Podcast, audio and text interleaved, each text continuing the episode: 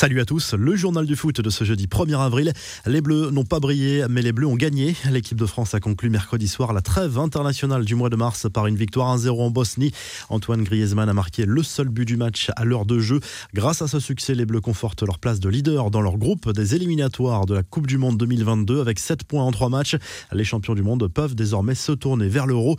La sensation de ces éliminatoires vient de la victoire de la Macédoine du Nord en Allemagne. Un succès historique de buts qui met la Mannschaft en difficulté dans son groupe. La presse allemande allume littéralement l'équipe de Joachim Löw au lendemain de cette humiliation, assez clairement l'une des plus grosses gifles de l'histoire du football allemand, de l'aveu même de la presse.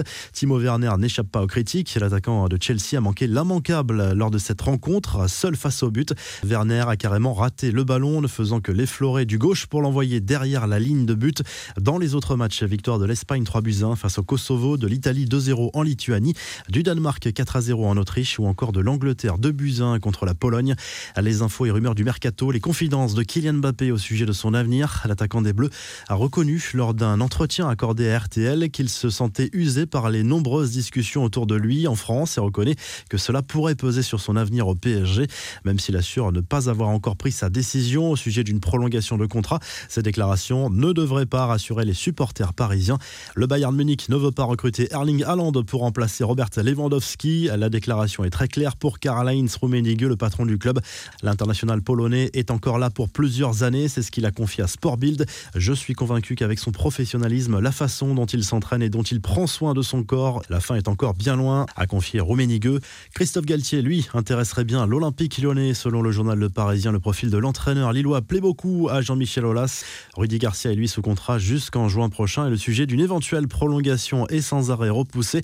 Les infos en bref, ça passe pour les Bleus et vainqueurs 2-0 de l'Islande grâce à des buts de Matteo Gendouzi et Hudson Edward lors de la phase de poule de l'Euro. Les Français sont qualifiés pour la phase finale. Ils affronteront les Pays-Bas en quart de finale le 31 mai prochain.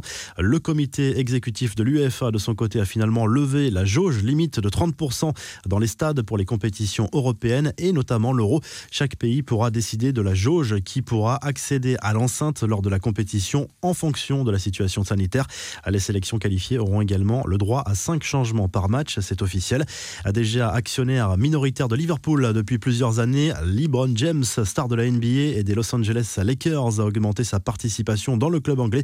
Il possédait déjà 2% du club. Aucune information n'a été communiquée quant à la hauteur de sa nouvelle participation. Un fonds d'investissement, notamment propriétaire de Toulouse, va injecter 750 millions de dollars pour permettre à Liverpool d'amortir les pertes financières.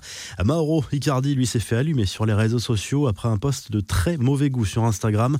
Le joueur a publié une photo de lui avec euh, leur chien et sa femme, Wanda Nara, et surtout une légende polémique. Je cite Mon chien, ma chienne, Wanda Icardi.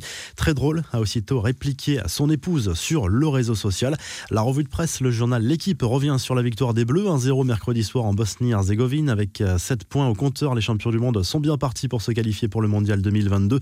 Le quotidien sportif évoque également le forfait de Marco Verratti avec le PSG pour le choc face à Lille ce week-end. En Espagne, le journal Sport salue de son côté la victoire de la Roja contre le Kosovo, 3 buts à 1 dans le cadre des éliminatoires de la prochaine Coupe du Monde. Toujours, les Espagnols prennent provisoirement la tête de leur groupe devant la Suède qui compte un match en moins.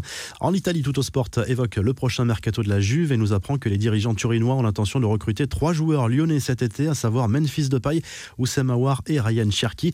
La Gazette dello Sport revient de son côté sur la victoire italienne contre la Lituanie pour le compte des éliminatoires de la Coupe du Monde 2022. La Squadra Azzurra compte trois victoires en trois matchs. Si le journal du foot vous a plu, n'hésitez pas à liker la vidéo et à vous abonner. Et à très vite pour un nouveau journal du foot.